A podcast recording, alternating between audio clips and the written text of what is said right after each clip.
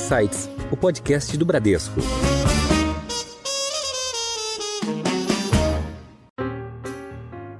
E a gente está caminhando porque é muitas vezes chamado de saúde ou medicina 4P, que, que, que são é, os, os 4Ps. Ah, uma saúde preditiva, você consegue predizer melhor os riscos preventiva, você consegue prevenir antes da doença acontecer, personalizada e, por fim, participativa.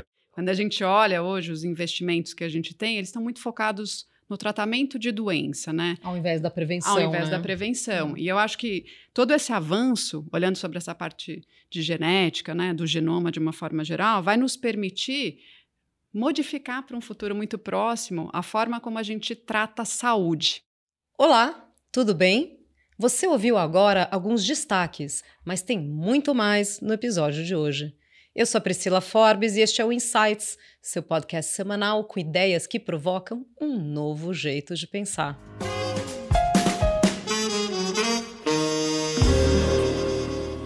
Como o Brasil está em destaque na ciência mundial? Como estamos investindo em ciência preventiva hoje? E você que nos acompanha agora, tem se preocupado com exames preventivos? Como podemos melhorar a nossa saúde a partir de exames que avaliam o que indica o nosso DNA? Para falar mais sobre isso, hoje vamos conversar com Ricardo de Lázaro Filho, médico e doutor em genética e cofundador da Genera. Ricardo, bem-vindo ao Insights. Obrigado, um prazer estar aqui, Priscila. Chamamos também para essa conversa a doutora Talita Almeida, médica e responsável pelo programa de saúde, bem-estar e qualidade de vida aqui do Bradesco. Talita, bem-vinda ao Insights. Obrigada, Priscila, é um prazer estar aqui com vocês hoje. Bom, Ricardo, começando com você, queria que você contasse aqui para os ouvintes do Insights o que é a Genera, como ela surgiu e que momento vocês estão vivendo agora, né? Vocês estão em plena expansão internacional, vocês expandiram operações para Argentina, Uruguai, Chile. Conta para gente. Bom, muito legal, Priscila. A Genera, então, é a empresa líder do mercado brasileiro e sul-americano em testes genéticos, mapeamento genético, né? Em inglês a gente usa muito o termo consumer genomics e que basicamente a gente oferece testes genéticos para pessoas saudáveis, muito com foco em prevenção e conhecer a própria genética, desde risco a doenças, questões nutricionais e até a parte de ancestralidade, para saber a origem de, de, dos ancestrais, dos antepassados de cada pessoa. Né? É, a gente, hoje, mais de 300 mil pessoas já fizeram um teste com a gente, então, um a cada mil brasileiros já, já fez o seu teste. É, e a gente vem tendo um crescimento muito grande nesses últimos anos. Mas a empresa surgiu, claro, muito pequenininha. É, eu sou um dos fundadores, a gente foi é, pioneira na, nesse mercado em 2010, a gente começou dentro da incubadora de empresas da Universidade de São Paulo, a USP, né? Então, foi um, um processo é, de bootstrap, né? Então, foi um, uma empresa que no início não teve muito investimento, e, mas que se posicionou muito bem e acabou realmente é, configurando aí como, como líder da categoria. Como foi isso? Ter uma incubadora dentro da, é, da escola de genética exato, ou de, da USP? Então, eu e o André, que, que, que é meu, meu co-founder, a gente tinha se formado em farmácia bioquímica na universidade já, e eu estava cursando minha segunda graduação, que é o curso de medicina. E durante o curso de medicina, eu comecei, eu já queria trabalhar com genética há muito tempo, comecei a ter o um contato mais próximo com o que era aplicado de genética no, no Hospital das Clínicas, né, lá da Faculdade de Medicina. E, e também acompanhar um pouco a parte laboratorial, com, fazendo iniciação científica, etc. É, e, eu percebi todo esse potencial e esse crescimento que viria do mercado. Né? Um, ano antes de montar a empresa, também tive a oportunidade de fazer uma viagem para o exterior e fazer alguns testes. Eu brinco que eu sou sommelier de teste genético, fiz todos os testes que, que vocês podem imaginar. E, e eu acabei fazendo um desses testes que estava também no início no mercado americano. É, e aquilo explodiu a minha mente. Eu falei, não, acho que faz super sentido desenvolver algo parecido no Brasil, né? Uhum. E alguns anos depois a gente montou, é, um ano depois a gente montou, alguns anos depois a gente começou a expansão. E, e agora é a história, né? Hoje, por exemplo, em alguns meses tem mais buscas por teste genera do que teste genético no Google, né? Mostrando um pouco como a gente Olha teve só, esse. Já virou sinônimo, Virou né? sinônimo Quando aquela categoria. marca fica tão conhecida que vira sinônimo de categoria. É, E só para ah, os, os ouvintes entenderem como é feito o teste, aquele swab eh, na parte interna da, da boca, né? Coleta as células ali da parte Exato. interna e você manda para um laboratório e recebe depois a análise de toda a sua ancestralidade e vem também ah, tendências, né? Quais ah, doenças aquela pessoa poderia desenvolver baseado na genética dela, é É, isso? perfeito. Então, assim, grande parte dos consumidores acabam comprando pela internet o kit, né? Você pode entrar em genera.com.br, compra o teste, recebe na sua casa a- uma caixinha com todos os materiais e instruções para fazer o teste, faz a coleta utilizando o swab estéreo, né? Um, Uhum. é, o famoso cotonete, você passa na parte de dentro da bochecha e extrai ali as, as células mais superficiais da mucosa. né? É, a gente também está presente em mais de mil labora- unidades laboratoriais que a pessoa pode também coletar Uhum, por sangue. uhum. É, Você mas devolve o DNA... o, o- teste, tem um reagente, você devolve pelo correio. Isso, isso. Então, o, o DNA, na verdade, é um material relativamente estéreo. É, Estéreo não. O DNA, na realidade, ele é um material, é, um, é, um, é, um- é uma molécula bastante é, Estável. estável. É, ele é bastante estável. Então, você, você consegue devolver esse, esse material para o laboratório, você pode deixar em algum, em algum posto que, a- que recebe esses materiais, então tem mais de mil desses, desses espaços no Brasil, ou devolver pelos correios para a gente, né? Essa amostra chegando no laboratório, a gente vai fazer todo um processo de extração do DNA, é, depois uma técnica chamada genotipagem por array, né, que é a técnica utilizada, onde que a gente vai ler 600, aproximadamente 600 mil pontos do DNA, que são os, os pontos chamados de polimorfismos genéticos, ou SNPs, da sigla em inglês, é, que são os, os pontos que mais variam entre as pessoas e que, na maioria das vezes, são os responsáveis pelas tendências e predisposições. Ricardo, então já é sabido sobre como devemos nos conhecer melhor e prevenir doenças para ter uma melhor qualidade de vida. Mas de que forma o futuro da saúde pode ser transformado com investimentos em pesquisa e mais incentivos para a ciência? E mais uma perguntinha aqui. E como a genética preventiva tem avançado no Brasil? Ah, muito, muito legal a pergunta, né? Na realidade, o, Brasil, ele, ele possui alguns dos principais pesquisadores de, de- da área genômica, né? A gente tem grandes centros de referência a nível mundial. Então, lá na USP tem tanto o Centro de Estudos do Genoma Humano, com pesquisadores incríveis, quanto lá no HC, no Hospital das Clínicas, tem um núcleo forte. A, a Unifesp, né, a Universidade Federal de São Paulo, também tem um núcleo muito forte. E, e, e a- e o investimento em ciência e pesquisa é fundamental. Eu citei alguns de São Paulo, claro, tem outros em outros estados, mas eu acho que muito porque aqui em São Paulo tem a FAPESP, né, que é a agência que fomenta alguns, algum, a, a- pesquisa aqui no estado, é, que consegue, acho que, incentivar e estimular ainda mais a pesquisa. Tá? E acho que uma, uma, uma, uma coisa muito importante de fazer a pesquisa aqui mesmo no Brasil é, é que a população brasileira é uma população única. Né? Então a gente tem uma miscigenação que é, não é vista em outros países. Né? Claro, existe um componente genético maior de europeus, mas a gente tem componentes de, de, de diferentes grupos africanos, diferentes grupos indígenas, é, asiáticos, grupos do Oriente Médio e, e muito miscigenado. Então, todo o avanço da genética fora do Brasil, ele nem sempre consegue ser traduzido e aplicado na população brasileira assim de maneira mais direta. Por isso a importância do, do realmente dos investimentos em pesquisa aqui é, para não só para desenvolver e, e descobrir variantes genéticas que são únicas aqui no país, como também como aplicar todos esses avanços que estão sendo feitos nos Estados Unidos, em Europa, aqui para a nossa população local. Tá? Então, acho que tem alguns grupos que vêm fazendo isso muito bem, mas somente com sequenciamento de um grande número de pessoas, de brasileiros, é que a gente vai conseguir realmente fazer as medidas e, e, e, e aplicar todo esse potencial da genômica, da genética preventiva na nossa população. Então, acho que esse é um, é, é um grande, um ponto bem importante. Sem esquecer também que o Brasil é um país como a gente mesmo né, já estava conversando antes do início do, da, da, gravação, tá ali. Então, é um país que é, que é, que é, que é muito diverso também no sentido de acesso à saúde. E, então, esses avanços. Mais do que diverso, diria dispare, né? Dispar, desigual, exato, né? Muito desigual, muito uhum. desigual no sentido de acesso à saúde, acesso à informação, acesso a exames. É, então, também, o, como que a gente pode fazer isso com cuidado de, de levar esses avanços para o maior número de pessoas aqui do país o mais rápido possível. É, não, e eu acho que no futuro, né, tendo mais informação, talvez o investimento seja muito mais em saúde do que em doença, né?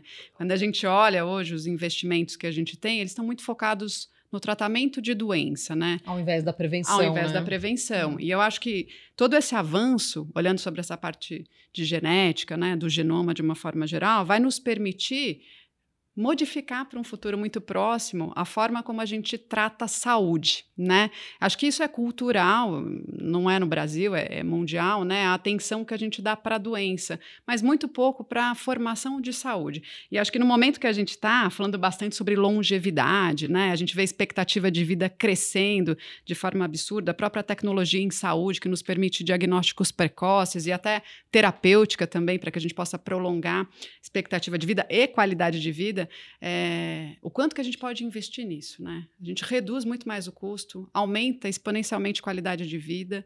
É, então, eu tenho uma expectativa muito positiva, então, e muito feliz, assim, de tudo que vocês estão construindo, né?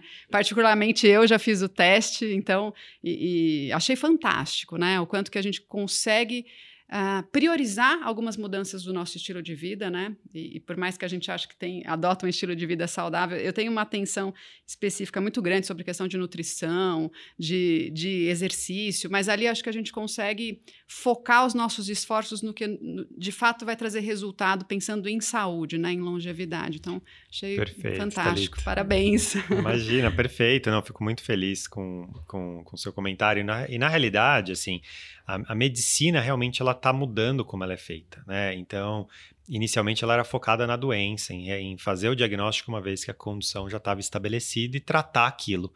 É, e a gente está caminhando porque é muitas vezes chamado de saúde ou medicina 4P, que, que, que são é, os, os 4 Ps.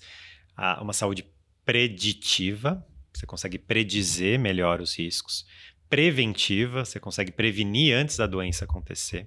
Personalizada, ou seja, você vai conseguir fazer tanto a prevenção de maneira personalizada, ou quando alguma condição aparece, tratar também de maneira personalizada. A gente pode falar um pouquinho aqui de, é, da, da, personalização de tratamentos, uso de medicamentos. E, por fim, participativa, que é também um, um, uma questão bem interessante. Né? Historicamente, a medicina ela colocava muito mais nós médicos né, como um, com, com, uma posição até um pouco paternalista em relação a, aos pacientes. E cada vez mais os pacientes, né, eles vêm se, se empoderando da própria saúde. Eles vêm sendo um pilar importante no autocuidado. E que nem você falou, a longevidade é algo que, que já é uma realidade, já vem acontecendo, só que tem uma diferença grande entre o lifespan e o health span, né? Que é você só viver mais ou você viver mais e saudável. Viver melhor. Né? Viver melhor. Eu acho que a gente tem que se focar justamente com todas essas tecnologias no health span. Então, ter uma vida mais longeva, mas que você vai ter menos, não necessariamente mais custos, né, com saúde ao longo do tempo, e sim manter uma saúde por mais tempo. É, não tem dúvida de que a, a, essa medicina preventiva, né, esse estudo é, genético, atua não só é, em, em, políticas públicas, né, pela redução do, do, dos custos de saúde que, que são é, possíveis de serem prevenidas, mas também no nível individual. Né? Então, acho que ficou muito célebre alguns anos atrás o caso da Angelina Jolie, né, que identificou é, que ela tinha, era hereditário, ela tinha um, um gene lá que sofria uma mutação e que daria um câncer extremamente agressivo, né? Que ela tinha esse traço na família dela e ela, como uma forma de prevenção, fez uma esterectomia, né? Tirou as mamas também e com isso ela preveniu que seria assim, com 99% de certeza ela teria desenvolvido um câncer se ela não tivesse feito isso, né? Isso foi graças ao ao estudo genético dela, né?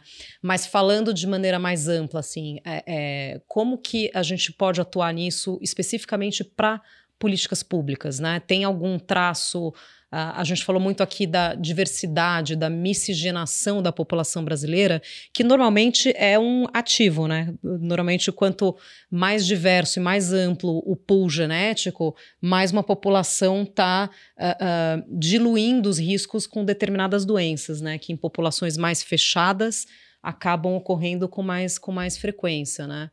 É, então, eu queria que você comentasse, assim, talvez algumas peculiaridades é, brasileiras, né, ou até regionais, né? Tem alguma pe peculiaridade sobre ancestralidade, por exemplo, da, da população mineira ou da população cearense? Super legal a pergunta, né? E sim, a gente tem é, bastantes diferenças regionais da, da, ancestralidade e, da, e do DNA, da, sequência genética de, de cada região, né? Claro, tem uma questão super relevante de histórico. E, e, a gente percebe, por exemplo, né, obviamente, os estados do sul do país têm um componente europeu super relevante, né, próximo a 90% do, do, da origem. Né? Enquanto a região do Nordeste tem, é, entre as regiões, a que tem o maior componente africano, principalmente o estado da Bahia, que dentro da nossa base de dados fica com próximo de 30% de origem africana. E enquanto isso, obviamente, a região norte ela tem um, um componente genético de origem muito mais indígena. Né? É, tem estados que, dentro da nossa base de dados, é, ela, elas chegam, eles chegam até 40% do DNA dos, do, das pessoas que fizeram o teste da genera de origem indígena. Isso, o que a gente chama de ancestralidade global, que é mais ou menos uma média ali das, da origem das pessoas.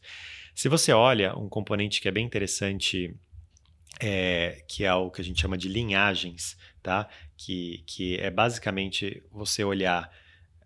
Da, a gente faz isso pela análise do cromossomo Y e do DNA mitocondrial, né? Que são trechos do DNA, no caso do cromossomo Y, que é sempre passado do pai para os filhos do sexo biológico masculino. E no caso do DNA mitocondrial, das mães para os seus filhos. É porque as mulheres são XX, não tem como não ser. Tem não tem o Y para você analisar. Exato. Então, é, por exemplo, o cromossomo Y, ele é sempre passado do pai, do pai, do pai. Então o meu é muito parecido, é praticamente igual, tende a ser idêntico ao do meu pai, do meu avô, do pai do meu avô e assim por diante. Até a gente consegue rastrear isso por milênios, até desde o último homem que deu origem a todos os, seres humanos vivos hoje. E a mesma coisa do lado materno, a mãe da mãe da mãe da mãe da minha mãe. Mas por que eu estou falando tudo isso? O, o brasileiro ele tem um componente do lado paterno majoritariamente europeu, cerca de 80%. Em todas as regiões, é, ele se mantém em torno Isso de 80%. é reflexo da colonização. Reflexo né? da colonização. Da que eram homens que vieram. Homens que vieram, né? E um pouco do histórico que, que foi, um histórico talvez mais agressivo. Enquanto isso, a ancestralidade materna do DNA mitocondrial, ela é muito diferente. Então, na região sul, ela é majoritariamente europeia, muito mais europeia. Na região Nordeste, ela é majoritariamente africana. Na região Norte, majoritariamente indígena. Mas o componente paterno, é, em, em, todas as em regiões, todas é mais europeu. É europeu. E só que na média do brasileiro é aproximadamente um terço indígena, um terço africano e um terço europeu do lado materno. Então a gente é, é um povo que é que né, tem um pai entre aspas, né, uma, uma linhagem paterna de origem europeia e uma linhagem materna mais diversa mais das diversa. diferentes origens. Né? Então. E quando a gente uh, submete né, dados da nossa genética, quando faz o exame, e hoje a gente tem que tomar cuidado com a LGPD, né, a Lei Geral de Proteção de Dados. E aí eu vou até citar um, um caso anedótico, porque isso me marcou. A, a, empresa americana que você citou né, lá atrás, a 23andMe, ficaram famosos alguns casos é, é, de uh, pessoas que tinham sido filhos de uh, doadores de esperma, né? Mães que, que fizeram uh, inseminação, né? Que foram mães independentes. E uh, normalmente né, doação de, de esperma é totalmente anônima. Você, você descendente, você filho, não consegue procurar na base de dados uh, quem é seu pai biológico, né? Mas é, ne nesse exame ele dizia: ah, tem, uma, tem algumas pessoas geneticamente parecidas com você num raio de X quilômetros. E através disso elas conseguiram chegar até esses doadores, né? Esses pais biológicos que teoricamente eram protegidos pelo anonimato, né? Isso foi na época o maior bafafá, né? Então Ia te perguntar aqui quais são os limites é, éticos e, e, de privacidade também, claro. né? Nessa questão da, da, análise da ancestralidade. Não, perfeito. Acho que inicialmente é, é, deixar bem claro que a Genera segue toda a LGPD, que é a Lei Geral de Proteção de Dados, né? E, e a gente tem um cuidado com os dados, é, são dados genéticos, dados sensíveis, e que a gente entende que os dados pertencem às pessoas, tá? Então, acho que é, é, antes de qualquer tema nesse sentido, é muito importante comentar. Né? Dados genéticos da nossa base ficam criptografados em nuvem com acesso super restrito.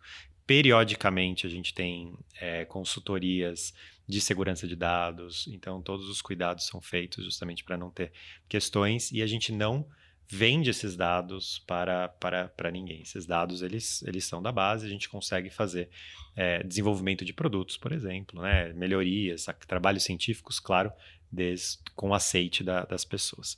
Mas existe sim uma ferramenta na nossa base chamada Busca Parentes, que é isso. Quem aceita fazer parte da ferramenta, a gente compara o DNA da pessoa com o de outras pessoas que fizeram o teste dezenas de pessoas que não conheciam a família, pessoas adotadas ou que não conheciam parte da família, a gente conseguiu reunir. Então, tem vários casos que, inclusive, saíram na imprensa, de pessoas que, a partir do nosso teste, conseguiram reunir a, a família. Especificamente de, de, de, doação de sêmen, eu não, não chegou nada em mim, pelo menos, de história nesse sentido aqui no Brasil. Mas é uma decisão da pessoa é, ela, ela participar ou não dessa uhum. ferramenta. Né? Acho que só para contar um caso curioso, é, a gente ficou sabendo por postagens em rede social, no Instagram, que uma, uma, uma, uma, mulher encontrou o pai, e o pai era um roqueiro famoso da década de 80. E, e assim, ele tudo acertado. Gente, agora fiquei curiosa. é, o roqueiro sabia, o roqueiro topou, então eles postaram ali a, Mas foi fora do casamento? É, então, eu não sei detalhes da história, né? Mas ele, eles, eles postaram ali o encontro no, no aeroporto tal, e a gente ficou sabendo porque marcaram, né? Mandaram pra gente. Mas, é, assim, acaba tendo algumas histórias, assim, curiosas a partir dessa ferramenta, né? Bom, super interessante, né, Ricardo? Mas assim, além das doenças, porque acho que o teste ele traz para a gente o risco genético de desenvolvimento de doença. Não quer dizer que a pessoa vai ter aquela doença, mas está ali mapeada. Algumas especificamente, acho que a Priscila trouxe aqui alguns exemplos, elas vão acontecer e acho que a partir dessa informação, cada um se empodera sobre qual a melhor decisão que, que que, enfim, vai definir agora em relação ao cuidado com a sua saúde. Mas além da questão dos riscos, né? Acho que tem, tem outras tem outras informações que o, que o seu teste consegue nos trazer, né, em relação às próprias habilidades, a resposta a medicamento, até a resposta à atividade física, que tipo de nutrição está mais adequada para você em relação à dieta, né? É, traz para a gente um pouquinho mais de informação sobre isso, acho que para compartilhar aqui com todos os ouvintes, né? Legal, legal. Então, assim, são centenas de análises, né? Acho que a gente poderia ficar aqui o podcast inteiro só falando das análises, porque realmente é muita informação. É, acho que um dos componentes que é importante é essa parte nutricional de alimentação, né? Um levantamento que a gente fez e que saiu bastante na imprensa também é que dentro da nossa base, 51% dos brasileiros seriam intolerantes à lactose né? E que é uma coisa, o leite é uma coisa super consumida, muita gente tem algum desconforto, mas não liga necessariamente uma coisa a outra, né? E, e quando você olha, a maioria dos brasileiros tem é, algum nível de intolerância à lactose, que é uma isso coisa. Isso vem da origem europeia? É, ao contrário. Ao contrário. É, isso é interessante, né? A gente herdou essa, essa, esse hábito culturalmente de tomar leite da, dos, europeus. dos, europeus. Em compensação, a nossa genética é miscigenada, uhum. né? Então, quando você olha ali os dados, 51% das pessoas... Claro, né? Porque as populações indígenas não estavam lá criando gado de leite. Né? É, é, então é, é muito interessante. Na verdade, só um parênteses, né? A, a, a tolerância, né? Não a intolerância, a tolerância à lactose, ela surgiu evolutivamente num período relativamente recente, assim, nos últimos 10, cerca de 10 mil anos. E surgiu em alguns lugares do mundo, então algumas partes do mundo têm variantes genéticas que trazem essa tolerância. as mais comuns surgiram no norte da Europa e se espalharam um pouco pela Europa, justamente porque eram populações que criavam bovinos, né, e que tomavam mais leite durante a continuidade da vida. E e a lactase, que é a enzima que converte o açúcar do leite, né, é a lactose, e no, no, nos, nos, nos, açúcares mais fáceis de serem digeridos e absorvidos, ela nos seres humanos, ela naturalmente ela fica só durante o período da amamentação, né? E algumas pessoas acabaram tendo essas variantes genéticas que permitem a lactase por mais tempo. Mas voltando é, é justamente isso, assim. Então a gente consegue identificar isso. Esse é um dos pontos. É, no meu caso, por exemplo, é, eu descobri uma chance aumentada de intolerância ao glúten, de três vezes da população de ter a doença celíaca, né? É, e como descendente de italiano e com 50% de, de DNA de origem italiana, culturalmente também eu consumia muita massa, pizza, era algo que, que fazia muito parte da minha dieta, mas que, de certo modo, eu passei a diminuir, né? Porque para evitar esse o traço da intolerância ao glúten, ao glúten, isso vem de onde? De que região? Então, de é, que, aqui, de que aqui, origem a, aqui hereditária? Eu, é, aqui eu consigo saber só porque eu sei que é, meus avós fizeram, né? Mas vem de uma, de uma avó paterna que ela tem uma origem é, alemã. Então, na verdade, veio de lá. Eu não sei exatamente é, como que foi essa origem, como que se desenvolveu isso, mas é um marcador específico que veio de lá, mas eu tenho alguns outros que também predispõem, que daí Uhum. são, são Mas variados. você não observa no glúten a, a mesma característica da lactose, que você falou que tem uma especificidade É, em algumas... Exato. Acho que é legal trazer essa diferença, genéticas, né? No fim, a, a genética, em algumas coisas, ela é mais determinista do que outras. Na maioria das vezes, ela não é determinista, é- ela é probabilística. Você tem uma probabilidade maior ou não, e que o ambiente vai definir se essa, se essa condição vai aparecer ou não. Enquanto na a, intolerância à lactose ela é mais determinista, né? Você, você tem ali as alterações no, no- que ficam ali próximas ao gene LCT, que justamente é o gene que faz a lactase.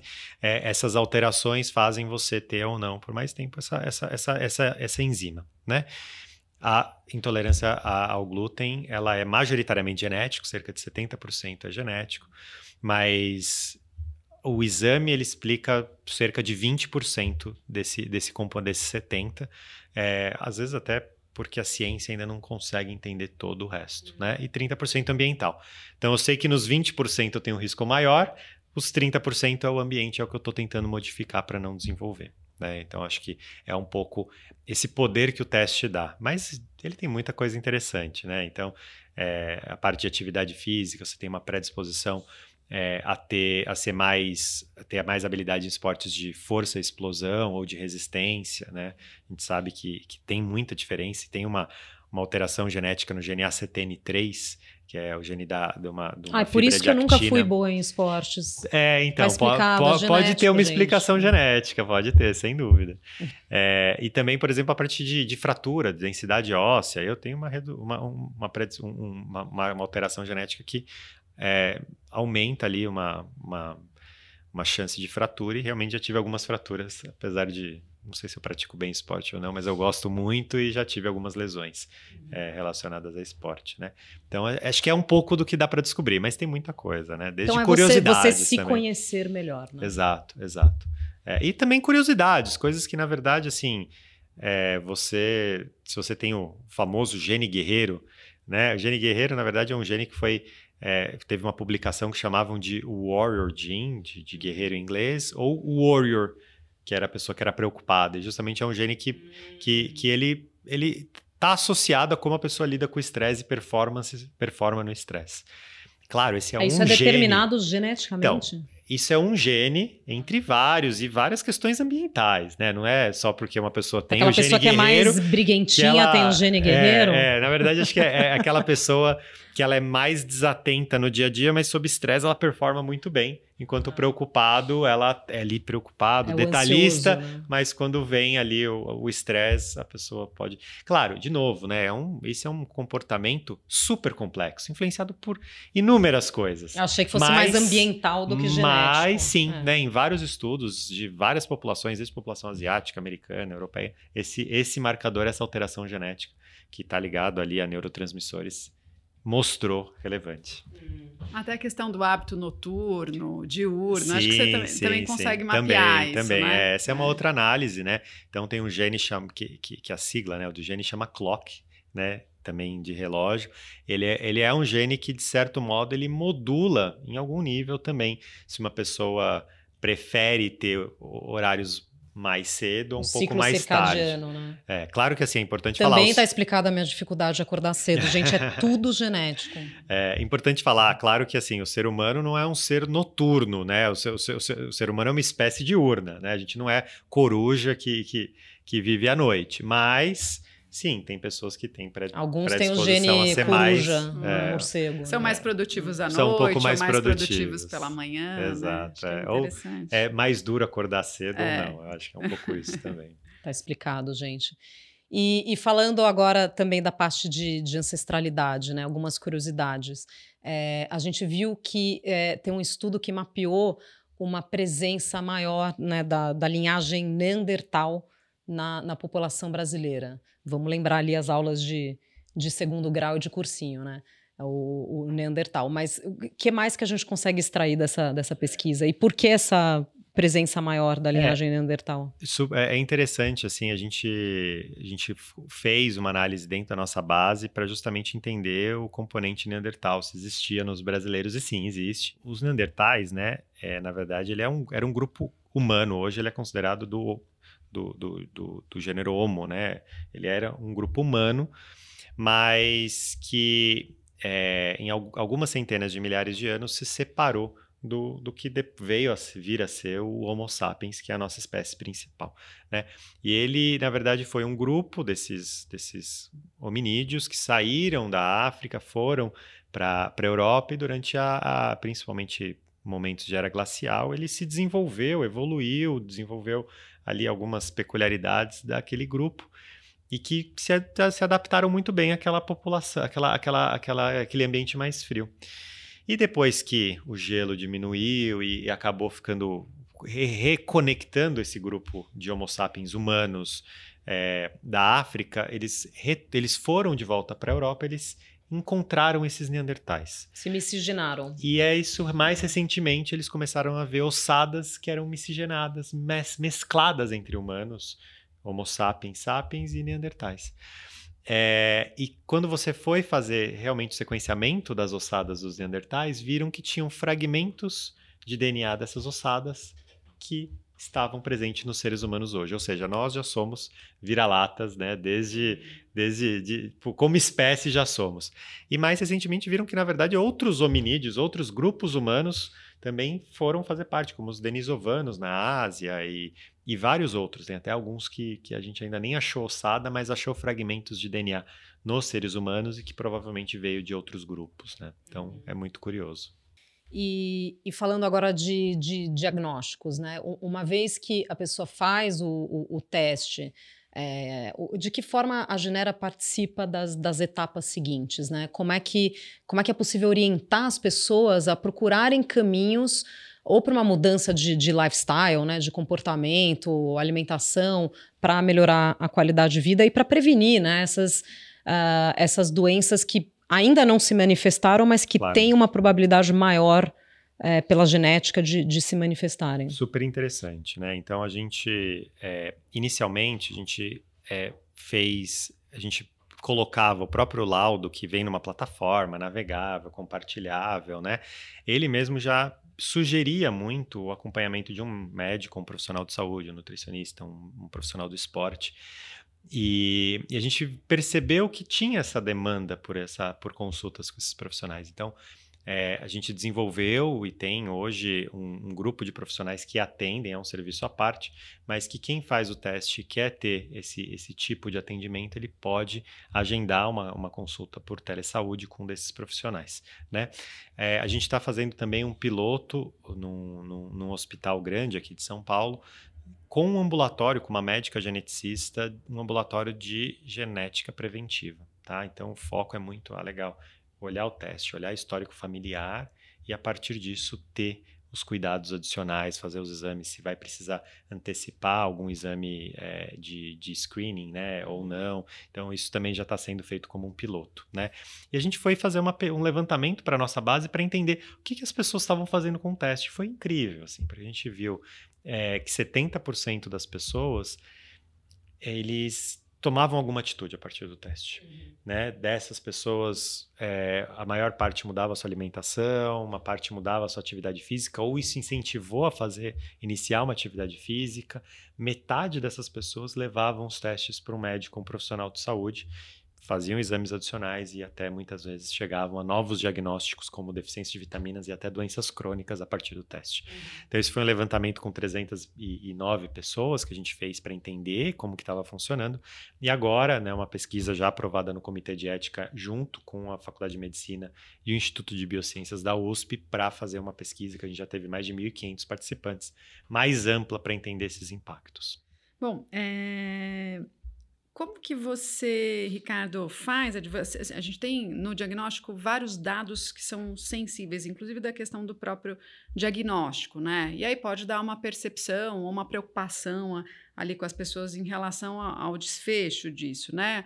Mas é, eu queria que você falasse um pouquinho sobre os dados que a gente traz no, no, no, seu, no seu exame, né? Que ali a gente está falando do, do, nosso genoma e, e do, de todo o impacto da epigenética em relação a isso, né? Porque não é uma. Muitas vezes a gente recebe ali o laudo e a gente tem uma chance grande, quando você olha o mapeamento genético, de ter doenças que têm um prognóstico né, mais sensível para um futuro, mas que a gente tem maneiras, muitas vezes, de mudar o nosso desfecho, né? Então, eu queria que você falasse um pouquinho sobre o impacto da, epi da, epigenética no resultado do exame e como que você já trouxe aqui alguns dados em relação a essa pesquisa, como que através disso as pessoas podem impulsionar a mudança de hábito ou inclusive um diagnóstico precoce, coisa que muitas vezes ela não conseguiria fazer a não ser quando ela já tivesse sintomas, né? Porque aqui a gente está falando só de uma predisposição. Então, eu queria que você falasse um pouquinho sobre isso, que é a preocupação de todo mundo quando faz esse teste genético, né? Eu quando fui fazer, fiquei falei, nossa, o que, que será que vai vir, né? Será que vem alguma coisa diferente? Quando na verdade é um sinalizador, né?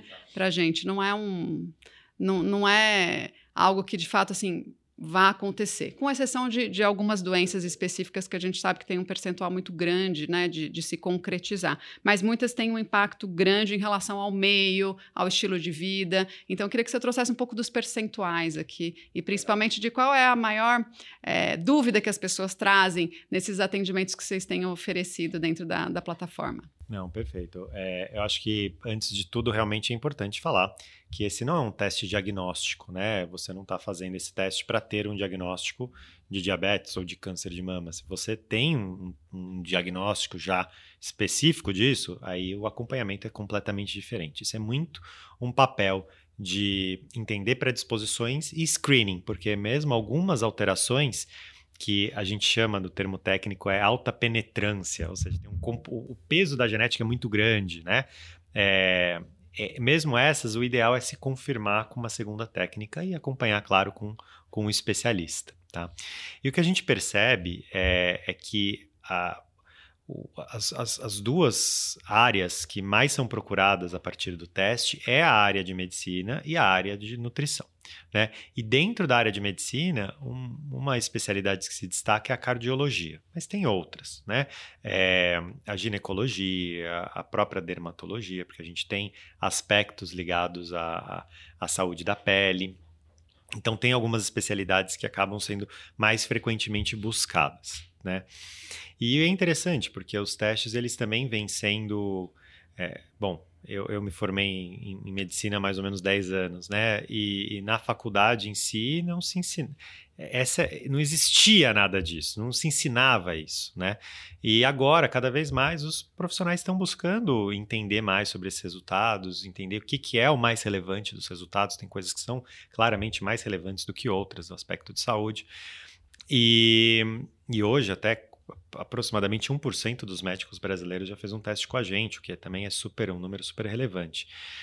E, e você, a partir disso, poder fazer a investigação, isso como um gatilho inicial, é, é, é, muito importante. Antes de vir gravar aqui o podcast, eu estava dando uma aula para uma universidade online, né, mas para uma universidade de Santa Catarina. E, e, o professor, que era um bioquímico, comentou: Olha, eu fiz o teste da Genera, por curiosidade e tal, e vi que eu tinha uma alteração, uma predisposição para níveis reduzidos de vitamina D, né? E que era algo que eu, como bioquímico, nunca tinha dosado minha vitamina D na vida. Que é uma deficiência até bem comum. Que é né? é comum e, Hum. e tem um aspecto nutricional. Apesar da gente genético, viver num país tão ensolarado, né? Exato. E o terceiro aspecto é o aspecto justamente de, de exposição ao sol. E fez e deu super baixo. E essa alteração do, do- da vitamina D é uma das alterações que tem ali um, um peso razoável na dosagem de vitamina D. Ele fez e deu consideravelmente abaixo. Né? É, o que, que eu quero dizer é que você ter isso como um gatilho, como um norte para fazer as investigações é, é, é o ideal. E daí sim ele teve o diagnóstico de deficiência de vitamina D. Né? O teste não é diagnóstico, o teste foi um, um input para ser uma investigação e ter o teste para fazer o tratamento. E acho que tem o ponto também da personalização do tratamento, né? Porque ali a gente consegue também ter resposta de sensibilidade individual para resposta em determinados medicamentos que são muito utilizados, né? Quando você olha tratamento para hipertensão arterial, tratamento para diabetes, e o próprio teste genético consegue te mostrar de forma individual se você tem uma boa resposta ou não. Isso pode ajudar, inclusive, os médicos a personalizarem melhor os tratamentos, assim como a questão da nutrição também. Que tipo de dieta está mais aderente ao seu perfil, né, genético? Então, acho, acho que também é bem interessante, o que pode mudar bastante o futuro aqui dessa questão da personalização do tratamento, né? E a gente conseguir alcançar resultados melhores em menor tempo. Exato. Na verdade, a- acho que vale até comentar, né? Nos Estados Unidos, o FDA, que é o equivalente ali à Anvisa, né? Algo, algo similar, é, ele, ele aprovou na bula de mais de 200 medicamentos informações do que a gente chama de farmacogenética, que é o seguinte: se você tem determinado DNA, você deve tomar esse medicamento ou não tomar, ou tomar uma dose maior ou tomar uma dose menor. E, e são medicamentos, muitos deles, e até alguns estão no teste da Genera, de uso, de uso comum, como contraceptivo oral, anticoncepcional, ou é, é, estatinas, né, que são para diminuir o colesterol, anti-inflamatórios, etc. E, e, é- e essas e assim, eu tenho certeza que, que a maioria dos ouvintes aqui já tomou algum desses medicamentos, mas nunca nunca fez essa, essa análise, né? Nunca deixou de tomar o medicamento ou, ou- ou passou a, a, a- tomar uma dose menor por causa do seu próprio DNA, sendo que existe uma grande diversidade de metabolização de drogas e medicamentos, né? E eu acho que esse é um ponto bem, bem importante. Esse- essa informação já, já existe, o acesso já está aqui e, e acho que é só mesmo esse tempo de, de, de, de, conhecimento e, e aumentar o acesso. Ricardo, aqui no início do podcast você falou um pouco sobre a origem da, da Genera, né? Mas como é que é empreender no Brasil? Você já investiu em mais de 10 empresas, principalmente nas áreas de tecnologia e saúde, biotecnologia, educação também. E você foi eleito em 2021 um dos mais inovadores com menos de 35 anos na América Latina, na lista feita pelo MIT. Né? Então, conta esse pleito que é empreender Ah, no Brasil. é, eu acho que tem, tem aspectos positivos do Brasil, né? Acho que o Brasil é um mercado enorme, cheio de oportunidade, é, então o- acho que tem, tem um campo fértil para quem quer empreender. É, hoje em dia, comparado a quando eu montei a Genera em 2010, é muito mais fácil, no sentido de que o acesso à informação é, é mais é, é maior, existem mais programas de aceleração de empresas, Acesso a pré-aceleração, capital também, acesso né? a capital. Então, quando a gente montou, eu não, na verdade, eu nem sabia que tinha a possibilidade de fazer um, um aporte de investimento. Não era algo que, que, que, fica, que era muito próximo ali para mim. E hoje é muito mais fácil, tanto que até ah, alguns executivos ou empreendedores estão voltando para o ecossistema e investindo em startups como eu mesmo fiz, né? E, e, e continuo fazendo. Agora, tem, claro, todo, todo o aspecto mais difícil de empreender no Brasil também. Acho que a gente tem é, um, um processo complexo e é uma tributação bastante complexa, né? É, acho que a, a abertura da empresa e, e, depois o processo de tributação, claro, né? Tem na, simples fica mais trivial, mas conforme a empresa cresce, as coisas vão ficando mais complexas, com uma carga também relevante. Mas né, tem programas de... específicos assim para vamos dizer, setores ou, ou, empresas de interesse público, como é esse caso, né? É, na verdade, assim, o que, o que tem muito é. O que é muito legal, principalmente na, nessas áreas mais de inovação, são alguns fomentos né, que, que são dados. Então, tanto de governo federal quanto do governo estadual aqui de São Paulo e de alguns outros estados, existem fomentos que, que são é, é, investimentos que o próprio governo faz. O BNDES empresas, também faz, na né? linha do Criatec. O né? Criatec é um ótimo ah. exemplo, né? Hum. É, o, aqui tem o PIP da FAPESP e, e, e vários outros, né? Acho que, é, acho que essa, esse, esses fomentos são super interessantes e, na verdade, super importantes, porque você, principalmente, é, você tentar desenvolver, empreender em é, áreas mais técnicas, né? O que a gente chama aí de, de, de, deep tech ou hard science, né? Isso é muito é complexo, biotech.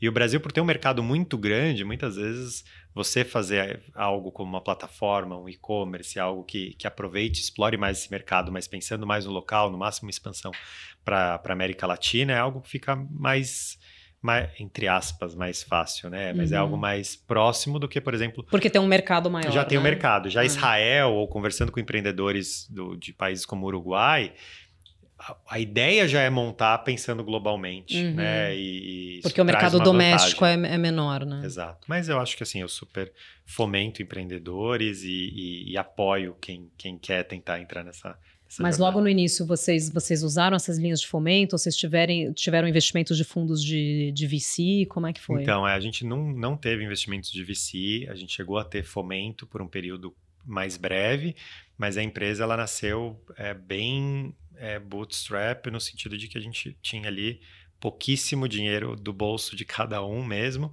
é, e foi fazendo o que dava para fazer, com parcerias estratégicas, é, com aluguel de, de, local por período e não uhum. tanto na parte laboratorial quanto na parte de, de, de, escritório, né? A gente não tinha recursos para alugar um espaço próprio, então uhum. foi um, um processo que era uma empresa de duas pessoas que desde faziam tudo, do atendimento ao cliente, da coleta amostra, do, da análise, análise laboratorial até a, o envio do laudo, até nos correios, a gente fazia realmente tudo, era uma empresa de duas pessoas no início. Gente, só para quem não está familiarizado aqui com essas linguagens de, de startup, bootstrap é a filosofia de você fazer mais com menos, né? A filosofia de você espremer os custos e, e extrair o máximo que você consegue de, de recursos muito exíguos, né? Para fazer aquela empresa conseguir uh, passar a arrebentação, né? Exato. É. Então a gente, na verdade, teve que ser, ao contrário de, de, de algumas empresas, principalmente mais recentemente, que tinham acesso a capital, a gente teve que tentar ser lucrativo, né? Passar o break-even, pegando mais um dos termos, o mais rápido possível. Então, no, no, primeiro mês a gente virou positivo, porque não tinha outra opção, né? A gente não tinha um, um recurso para continuar investindo. Legal. E, e, vocês adotaram também uma estratégia maciça nas redes sociais, né? Investindo em divulgação ali com, com influenciadores. A, a ideia é atingir um, um perfil específico, um público específico. Como é que foi essa, estratégia? É, o, acho que o, o, a, o, nosso principal desafio é levar um teste que é uma coisa complexa, falando de genética, de DNA e tal, para o máximo de pessoas. E, e, não é trivial fazer isso, né?